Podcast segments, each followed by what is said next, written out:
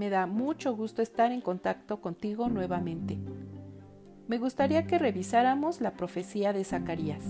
En el libro de Lucas, en el capítulo 1, versículos del 68 al 75, encontramos la siguiente declaración.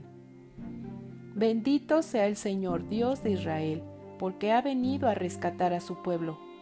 Nos ha enviado un poderoso Salvador, un descendiente de David, su siervo.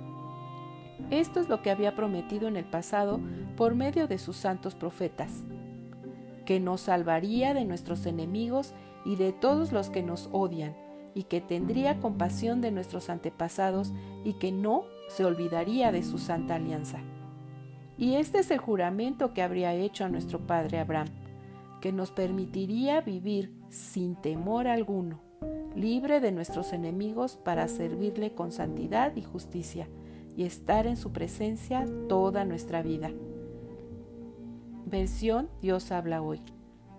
En estos ocho versículos del capítulo 1 de Lucas encontramos la base de nuestra fe, esperanza y ministerio como hijos del Salvador del mundo. Zacarías, quien protagoniza estos pasajes, fue lleno del Espíritu Santo y bajo esa llenura profetizó estos versículos. Recordemos que Zacarías estuvo mudo por un tiempo, pero es curioso que cuando Dios le regresó el habla, sus primeras palabras fueron para alabarle y para dejarnos estos pilares que hoy fundamentan nuestra fe. Zacarías profetiza sobre la libertad que tendríamos en Jesús, que es una libertad integral. Con Jesús obtendríamos libertad del temor, experimentaríamos la libertad para servir a Dios con Jesucristo podríamos llegar a ser santos y justos delante de Dios Padre. Solo con Jesús seríamos libertados de la muerte eterna.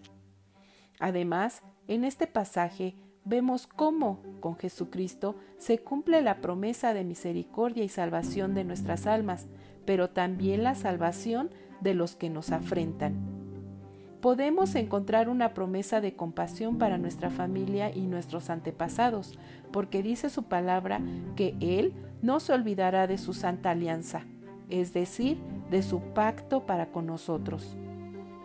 Muchas personas que son creyentes pero que tuvieron antepasados que murieron sin conocer a Jesús, aquí hallarán paz sobre la pregunta recurrente. ¿Qué será de mi pariente que murió en el pasado sin conocer a Jesucristo?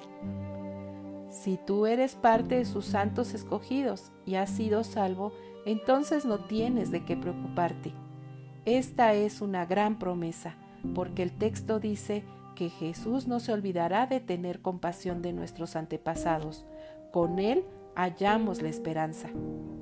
Con Jesús nació la libertad, nació la fortaleza para vivir una vida sin temor. En Jesús encontramos nuestro verdadero, único y original propósito en la vida, que es servirle en santidad y justicia. Alabemos a Jesús por la confirmación de su santa alianza.